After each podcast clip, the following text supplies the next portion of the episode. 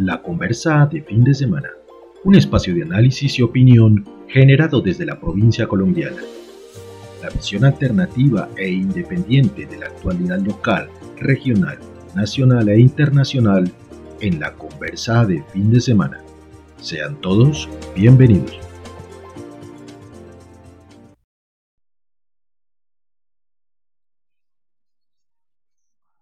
Bueno, eh, muy buenas tardes nuevamente. Aquí permítame invitarle a nuestros, eh, darle la bienvenida a nuestros invitados, a Carlos Julio Medina Triana, a Álvaro Enrique Molina, invitados que nos han venido acompañando en estas últimas emisiones de la conversa de fin de semana, en, sus, eh, en estas versiones especiales acerca de los 30 años de la Constitución de 1991 que recién se han cumplido agradecerles a Carlos y a, Álvaro pues su paciencia y, su deferencia por nuestra invitación y pues obviamente por darnos luces con su análisis.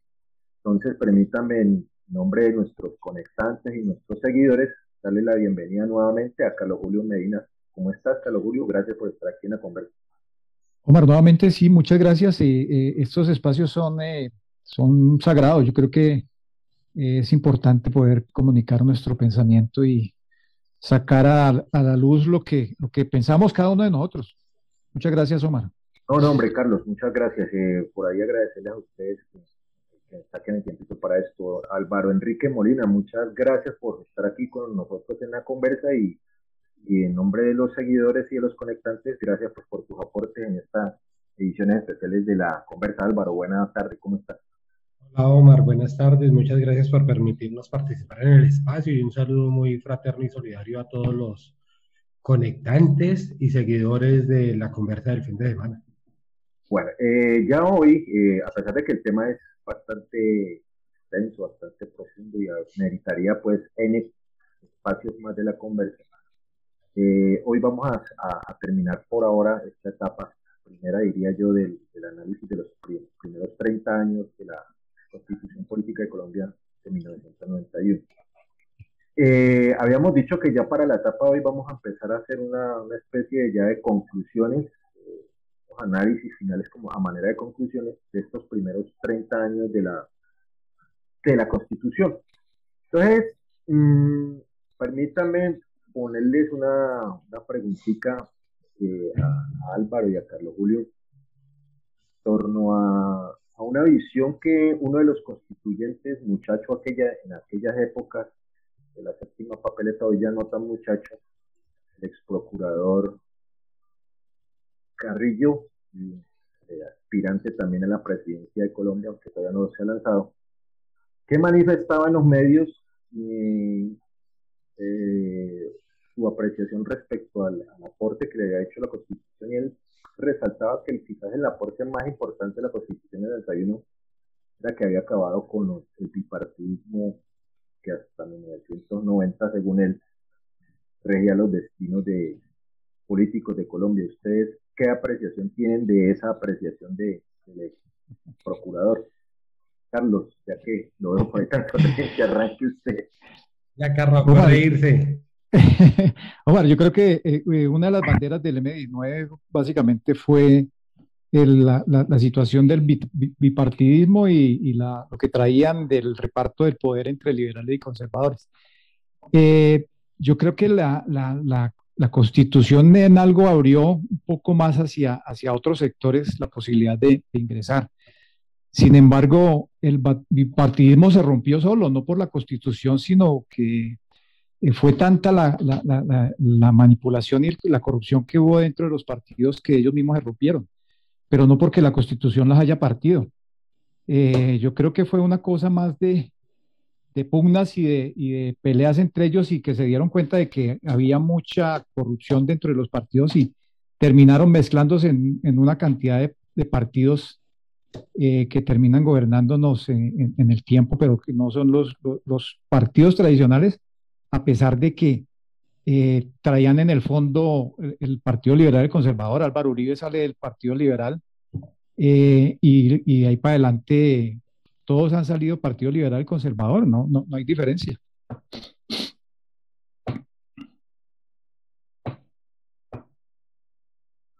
Eh, Álvaro, tus apreciaciones respecto a esa Primera apreciación.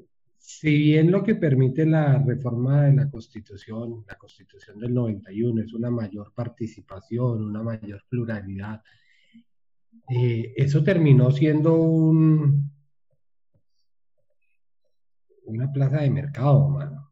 Entonces, antes usted tenía el Partido Liberal y el Partido Conservador.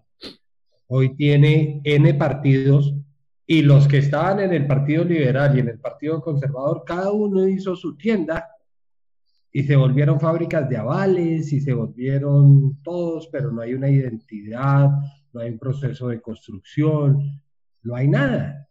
¿sí? Eso se volvió una fuente de negocio. ¿Para quiénes? Para los dueños de los partidos. Y ahí tenemos que ser conscientes que incluso caen partidos entre comillas, alternativos, que también caen en lo mismo y no estamos en construcciones colectivas. Entonces yo creo que, que ese es un discurso cacareado para hoy, 30 años después, decir que hay más participación y más pluralidad, cuando lo que pasó ahí no fue un proceso de formación y educación política, sino un proceso de mercantilismo político. Ustedes, ahora que Álvaro trae a colación este, este este panorama de la cantidad de partidos y de la participación que supuestamente la participación en democracia que supuestamente abrió la, Constitución de 91. Como lo veníamos diciendo en las emisiones anteriores, ¿ustedes sí creen que esa participación o esa apertura democrática que está escrita en, la, en los mecanismos incluso constitucionales de participación política, ya ha sido efectiva o o efectivamente eso es solamente un canto a la bandera y nomás quedó escrito en la, Constitución, en, el articulado. Carlos. Omar, Omar, lo, que, lo que nos da eh, la, posibilidad de, que haya más participación de personas es que eh, lo que decía Álvaro, eh, se volvió una feria de que cada uno crea su partido y, crea su grupo de personas, y, pero, pero las ideologías son las mismas. La ideología conservadora y liberal viene siendo la misma. Eh, la derecha en Colombia ha sido manejada por, por liberales y conservadores y, y la poca izquierda que hay eh, tiene una inclinación hacia la misma derecha. O sea, eh, no hay una, una, una, una política, una filosofía a fondo que, haya, que, que diga que haya dos posiciones de, de gobierno bien, bien diferenciadas. Eh, por decir algo, el, capitalismo o el, socialismo. No existe, eh, eh, hoy en día existe una mezcla de tal manera que, todos los partidos alternos se, han venido más bien articulando con los mismos principios que traían los liberales y los conservadores en la, derecha, ¿no? En la, en la, libertad de mercados, que fue lo que instituyó nuestra constitución del 91, libertades más que a las personas una libertad de mercados, una libertad para los capitales para hacer dinero, eh, pero en el fondo no hay una filosofía que marque los partidos en Colombia. Álvaro. Omar. Sí, Álvaro, dale. Más de 6.500 víctimas asesinadas entre líderes sociales, líderes indígenas, líderes sindicales. En el último, en los últimos dos meses, tres meses, más de un centenar de manifestantes asesinados. No acceso a educación, no acceso a salud, no acceso a empleo de calidad, no acceso, acceso a empleo digno, el tema de toda la, la, decadencia, más de 500 detenidos por movilizarse, por protestar, es la conclusión de 30 años de constitución. Puede haber algunos derechos, puede haber algunas libertades plasmadas en la constitución, pero en la realidad, en la calle, no estamos en un estado social de derecho. Eso es así de sencillo. La, el mejor cumpleaños para la constitución, las tres décadas, se fue desde el 28 de abril del 2021 eh, ver que no hay derechos. Pero esa conclusión última que, nos, da, nos regala Álvaro, eh, devolviéndole la pregunta al mismo Álvaro y a Carlos, ¿no es acaso eh, como un aliciente o una, una, disculpa, una justificación, pongámosle, una justificación para aquellos que en este momento, yendo a la derecha colombiana, tradicional de Colombia, están empujando una, una nueva reforma constitucional, es decir, otro nuevo proceso de Asamblea Nacional Constituyente. Ustedes, que, que aunque ya lo hemos tratado en este programa, ¿ustedes cómo ven esa, nosotros lo vimos la vez pasada. Yo parto y sigo en mi posición. Hay que hacer una reforma. El momento no es. Pero hasta en la misma derecha tienen tan claro y los mensajes que nos envían es que vean la reforma que le hacen a la estructura de la policía. Le cambiaron el uniforme. Lo oscurecieron más para que la noche, que en la noche los gatos sean pardos, puedan hacer todo lo que ellos hacen. Si lo hacen de día, de noche lo van a hacer más. Entonces, nada, yo sí creo que hay que hacer una reforma a la Constitución, una reforma que debe salir de la sociedad, debe salir del pueblo, debe construirse y articularse desde el pueblo, pero no es el momento, no es el momento y menos en vísperas de unas elecciones. Así es, Álvaro, y, así, Álvaro yo, yo, creo que no es la justificación, es un hecho que eh, la institución está, está creada en medio de, todas las reformas que le han hecho, todo lo que le han modificado para, para beneficiar la, la clase gobernante, la clase pudiente. Eh, es tanto que eh, a nosotros siempre nos dicen que sobre los derechos priman los derechos colectivos, los derechos generales priman sobre los derechos individuales. Entonces, básicamente, la constitución del 91 lo que, lo que da es garantías para que haya una explotación, para que haya un desempleo, para que haya eh, malos, malos eh, salarios en, laborales, eh, no hay igualdad, no, no, no, hay justicia, no hay dignidad, no hay respeto al, ser humano. Las libertades sociales y civiles y políticas y económicas son para, para una clase determinada. Entonces, yo creo que más que la justificación es un hecho, primero porque la institución como tal está creada para protegerlos a ellos. Ellos los que gobiernan, los que están gobernando, tienen en sus manos todas las facultades y las posibilidades de manejar el derecho a su, a su albedrío y a su acomodo. Entonces, yo sí creo que hay necesidad de, modificar en nuestro Estado. El Estado benefactor que traíamos anteriormente fue cambiado por un Estado de derecho que no nos da derechos para nada. Entonces, es necesario involucrar a una cantidad de población que está por fuera de, nuestro, de nuestras constitución y de, nuestros de, nuestra normatividad. Omar, si me permite, solo para ver, aquí hay una noticia que no he confirmado, pero que no es extraña, y dice que una empresa estadounidense compró el 78% del puerto de Barranquilla. Es decir, estamos privatizando todavía más lo poco que queda y el comercio y el libre comercio que abrió esa constitución del 91 que permitió la aplicación del modelo neoliberal.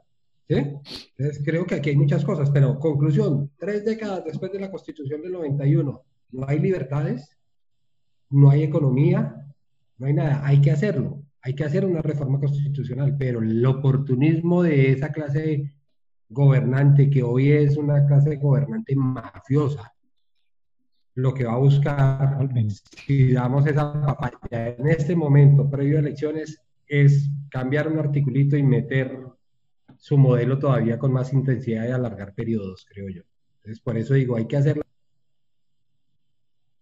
Bueno, en, en vista del, del, escenario que tanto Álvaro como Carlos Julio plantean y que se ratifican, efectivamente ya ellos lo habían expresado en las conversas anteriores, eh, en torno a la idea que muchos compartimos, inclusive quien escrito también comparte que eh, el enunciado de los, de los derechos de un Estado social y de derecho únicamente se queda en el Estado de Derecho que es muy parecido al Estado que había en la Constitución de 1886. La Constitución del 86 era un Estado de Derecho únicamente. Derecho eh, al acomodo, como decía, como dice Carlos, al acomodo de quien detente el poder en un momento dado. Lo que supuestamente se había planteado como nuevo era la partecita de Estado social, como ustedes mismos lo han dicho y verificamos todos, mucho más en estos últimos días, no existe.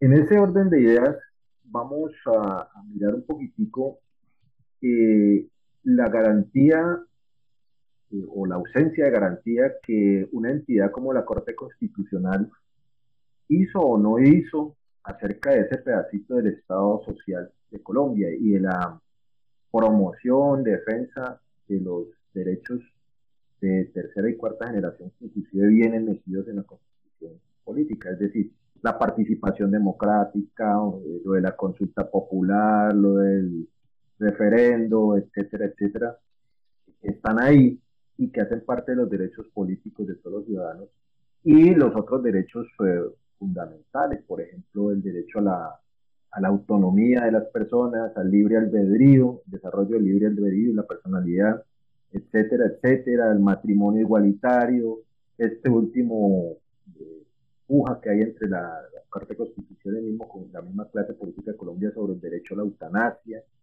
etcétera, etcétera, que son la manifestación de los derechos fundamentales que están en la Constitución, pero que no están desarrollados. Para concretar, ¿ustedes qué opinan del papel de la Corte Constitucional como garante de la misma Constitución y de los derechos y del Estado social? Aparentemente no funciona. Carlos y Álvaro.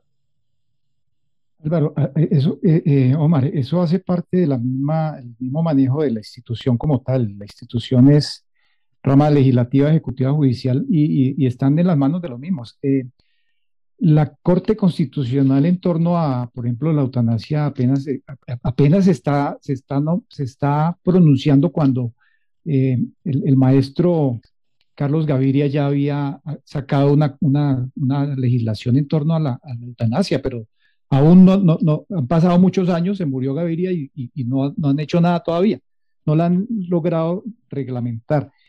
Pero también eh, en la Corte Constitucional, en el caso, por ejemplo, de, los, de las demandas que hicimos nosotros, eh, eh, que las cogieron y las unificaron todas, las metieron en, solo, en, una sola, en un solo paquete y las tumbaron todas, sirve como una herramienta para que el Estado también mantenga el control de, de, su gente. Por ejemplo, hay, hay eh, fallos que le dieron a la gente en torno a la salud, que le dijeron, no, usted tiene plata, entonces usted no necesita una tutela.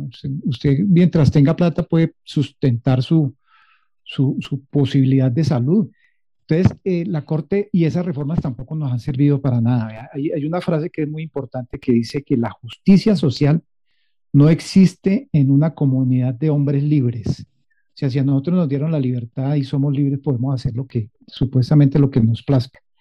Y el bienestar no es, una, no, no es un término eh, que, que, tenga sentido en, en, medio de una, una de, buscar una justicia social, mm, porque no, no, tiene, no tiene significancia. Si hay justicia social en, en, una, en una comunidad de gente libre, eh, pues realmente no tiene ningún sentido. Yo creo que definitivamente nuestra constitución eh, básicamente terminó siendo una herramienta que no sirvió ni para la democracia, porque en Colombia no hemos podido eh, eh, generar democracia, no hemos podido culminar en democracia.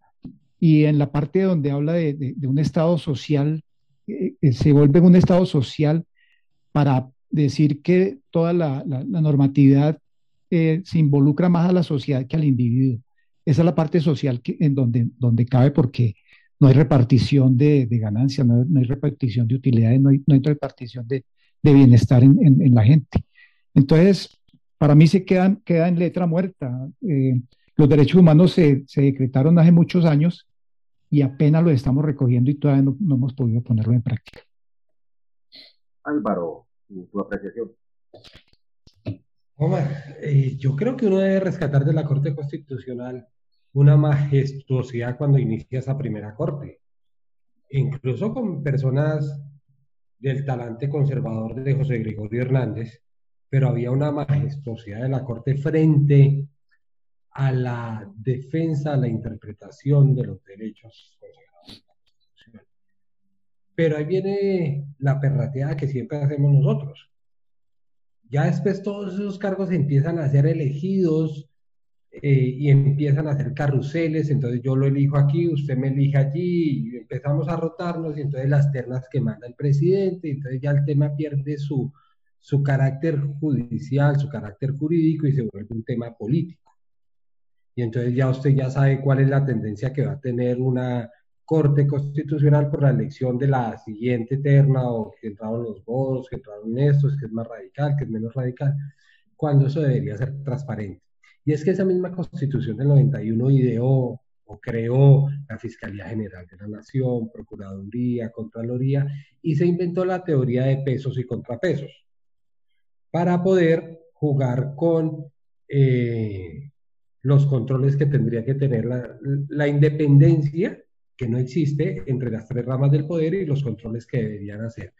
Y hoy vemos, por ejemplo, que el uribismo tiene Contraloría, Fiscalía, Procuraduría, Registraduría y Corte Constitucional, cual pesos y contrapesos. Y la sociedad en la calle apaleada, con hambre, asesinados, masacrados, acaban de aprobar la exportación de la marihuana en hoja seca.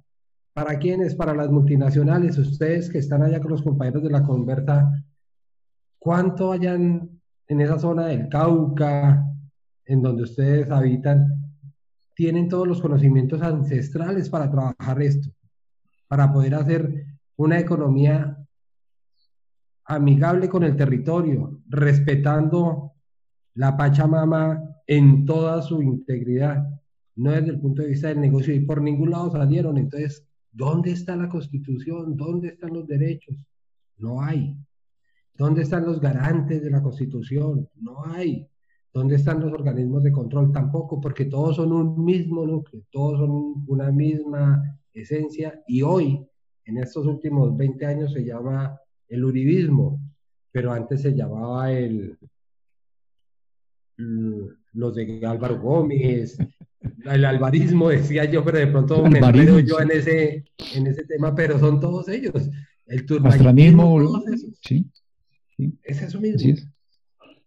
Álvaro tiene razón en torno a la, parte de la, la, constitución, uno de los grandes logros, y que, eso lo habla Diana Uribe en, un comentario que hace de la constitución, que dice que uno de los grandes logros es haber logrado la participación directa de la ciudadanía, pero eh, en, a través de, la, de, la, de, las, de los organismos de control, como la los, bueno, eh, los diferentes órganos de control que nos, que nos crearon, y, pero, pero realmente también, como dice Álvaro, han sido tomados por la persona que está gobernando en este momento. Eh, entonces, la, no, hay, no hay control, no hay, no, hay, no hay un control directo de parte de la ciudadanía hacia la, hacia la constitución y al cumplimiento de las normas y, y al funcionamiento del Estado. En ese orden de ideas, en ese panorama que ustedes nos están regalando, muy amables de su parte, para todos los optimistas. hombre los optimistas, les agradezco mucho el panorama tan lindo que nos están pintando. Eh, a manera ya de conclusiones, o sea, ¿qué habría que hacer si, tal como ustedes lo plantean, no es el momento adecuado para hacer una gran reforma a la Constitución o hacer unos ajustes, los ajustes que necesitan para que sea efectiva, para que sea funcional? Eh, ¿Qué habría que hacer entonces? En este momentico. Vista pues hecha la evaluación de estos primeros 30 años. ¿Qué habría que hacer? Habría que dejarla quieta, habría que cambiarla. ¿Cuándo habría que hacer eso? Entonces esa es como la pregunta no, no, no, Interesante, interesante la pregunta de Omar. Yo, yo sí pienso que básicamente eh, no vale lo que esté escrito en, la, en, en las constituciones porque se vuelve como la, la, la, constitución que tenemos nosotros, se vuelve letra, letra muerta. Yo creo que lo que, lo que debemos lograr es poder eh, determinar primero una democracia directa, una posibilidad de que haya participación directa de la ciudadanía en torno a todas las decisiones que se tomen en el Estado.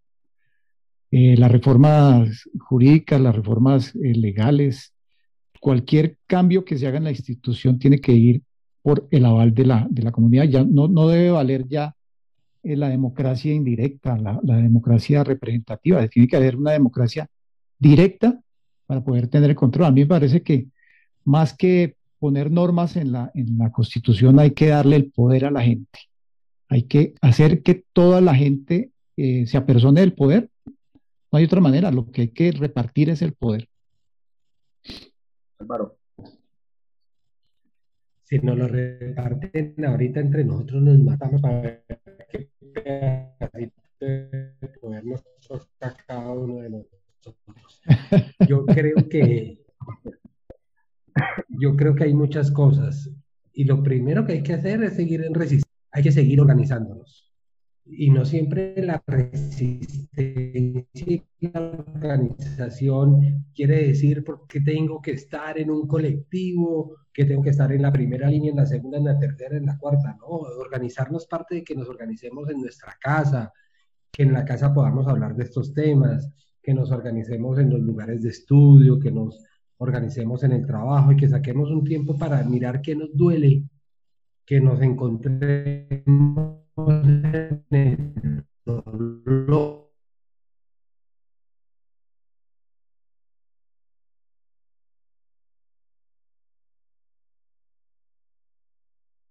espacios, en las mingas, en todo eso que ustedes tienen de pronto mucha experiencia, todos los las personas que nos acompañan, eh, en que empecemos a hablarnos, a identificarnos, a encontrarnos, a encontrarnos.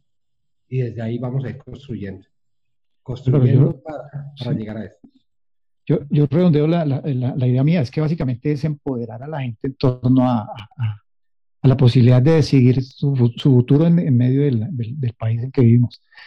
No, no es el, la pelea por, la, por, la, por el dinero, porque es que el que tiene la capacidad de definir cosas eh, puede definir su futuro. O sea, el, el, poder no es en torno al poder de poder gritar, poder decir, poder pegar, poder determinar, sino poder decidir su, su futuro.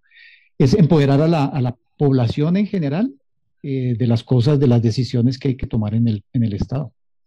Para poder transformar. Vea lo que pasó ahorita el 20 de julio en el Congreso. La mayoría, incluidos nosotros, las fuerzas alternativas o muchos de los sectores votaron por el presidente del Senado, votaron por el primer vicepresidente y cuando tenían que votar por el de acá, chao. Ni siquiera estando en esos escenarios, si no se tiene la, el acompañamiento de toda la gente, no es toda la gente, vuelvo y repito, no es solo la gente y los muchachos que están resistiendo en las primeras líneas, sino son todos nosotros desde que nos levantamos en nuestras casas y tomamos nuestro café, nuestro tinto con nuestros hijos, o que vamos a la galería, a la plaza de mercado y hablamos con el campesino que está trayendo el mercado y podemos empezar desde ahí a sembrar y a construir. Bueno, esto, esto como, usted, como hemos venido repitiendo, eh, esto tan bueno, lo único malo es que se acaba muy rápido, es muy cortico. Vamos, vamos a, les propongo a ustedes, a Carlos y a, y a Álvaro, que en torno ya de como de una conclusión final, una evaluación, un balance muy chiquitico, bueno, muy bien, si estuviéramos escribiendo en un parrafito, 30 eh, años de la Constitución, en palabras de Carlos Julio y en palabras de Álvaro, ¿qué, les han representado estos 30 años de Constitución? Bueno, básicamente, básicamente para nosotros eh, la experiencia es muy, es muy, es muy negativa, es muy negativa porque primero nuestros proyectos de vida nos las tiró al suelo. El proyecto de vida de pronto de nosotros que llevamos mucho más tiempo eh, haciendo parte de la parte del Estado y de, la parte eh, productiva del Estado, nuestros proyectos de vida quedaron tirados en el piso. Eh, igual quedó tirada el proyecto de vida de muchos jóvenes que laboraron al lado de nosotros y hablar de muchos jóvenes son una cantidad bien grande de familias tiradas al suelo. Yo creo que ese es el, ese es el, el, resultado que tenemos nosotros de una constitución que nos ilusionó dándonos la posibilidad de que teníamos derechos, pero que no eran derechos individuales, eran derechos eh, colectivos para beneficiar eh, eh, de pronto el mercado, la, la posibilidad de, de, vender el país, vender la, la, riqueza de nuestro país. Pero sí, en términos generales, para nosotros y nuestras familias, 30 años de constitución son eh, una tortura y, y, un tirar al piso nuestros proyectos de vida. Álvaro. Los 30 años de constitución tienen una connotación especial desde el 28 de abril, porque es haber visto tres décadas en que nos pintaban unos derechos y unas oportunidades que no se cumplieron. Pero son tres décadas también que alimentaron y siguen alimentando la indignidad del pueblo colombiano. sea, es una, son tres décadas para celebrar que tenemos la capacidad de habernos quitado la venda de los ojos y mirar hacia adelante y ver en el horizonte que podemos repensar este país. Esos son tres décadas de constitución para mí.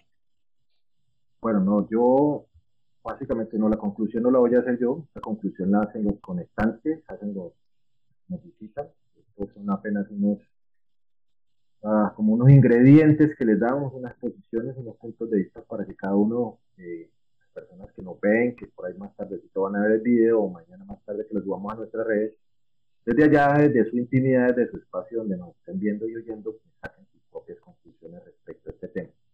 Reitero, no se termina el tema aquí con la Constitución, vamos a tener obviamente seguir hablando del tema, pero yo sí quisiera de antemano agradecerle a Carlos, a lo Julio, Álvaro, pues este, este, este, tiempo que nos han regalado y sobre todo sus opiniones, sus apreciaciones. Permítanme, eh, con la venia de Carlos y Álvaro, eh, dedicarle esta emisión de hoy, la conversa de fin de semana del día 24 de julio del 2021 a dos personas que ya se nos fueron. Eh, muy importante, la de una para el colectivo, valga la redundancia, Memoria Colectiva, compañero Albeiro Colorado, que fue víctima de, COVID-19, fue de manera muy, triste, muy rápido. Y a saludar a la familia acá en el norte del Cauca, la familia Acosta Zapata, que nos fue la mayor a que fue la siembra, también una mujer valiosísima en el movimiento indígena nacional, una de las voces históricas del de Cauca, norte del Cauca, se fue también, y a los compañeros Lucho, Fernando, solidaridad y a la familia Albeiro, a los compañeros y compañeras, pues este programa eh, lo queremos como eh, dárselos a ellos en no es memoria, pero sí para recordar todo, todo el regalo de la vida. A ellos todas las, todas las gracias, gracias totales por habernos acompañado en este pedacito del camino que nos tocó compartir. A ellos de la mamá abuela muy amable con nosotros. Eh, reiterarle la invitación a Carlos y Álvaro para cuando más adelantico podamos eh, volver a hablar ya de otros temas que obviamente tienen que ver con el acontecer político, económico de nuestro país. Eh, levanten opinión pública en lo local, en lo regional, lo nacional, pues, poder contar con las luces que ustedes tienen para que sigamos en esta conversa de fin de semana. Eh, muchas gracias, Carlos, muchas gracias, Álvaro, y pues espero gracias, Omar. la próxima vez que compartan con nosotros acá en la conversa de fin de semana. Muchas gracias. Omar, gracias, un abrazo a todos y gracias por este homenaje a los compañeros, a la familia de la mayor. La mayor, eh, la mamá igual, la familia seguros que, la cosecha es abundante y así va a ser. Y a los amigos de Albeiro, pues nada, desde el corazón quienes lo conocimos y quienes pudimos trabajar con él, sabemos quién es y el paso por la vida debe ser eso, dejar huella, dejar huella de la buena. Y agradecerle a los conectantes y lástima que esto sea muy poquito porque ahora en la virtualidad a todo el mundo le cortan el tiempo rápido. Eso es en otro espacio. Así es, dejamos la invitación, la invitación para encontrarnos el próximo viernes para hacerle homenaje a Albeiro. Es. Y muchas gracias eh, y nos seguimos viendo. Bueno, a nuestros conectantes y a nuestros seguidores, muchas gracias por compartir con nosotros esta conversa de fin de semana. Los invitamos a que en el transcurso de la emisión en streaming en vivo o en YouTube nos sigamos viendo en nuestras redes sociales, a toda la conversa fin de uno, en nuestro fanpage de la conversa fin de semana. Los invitamos a que suscriban. Gracias, Carlos, por suscribirse al canal de YouTube. Por ya lo miramos, uno de nuestros seguidores del canal de YouTube de la conversa de fin de semana.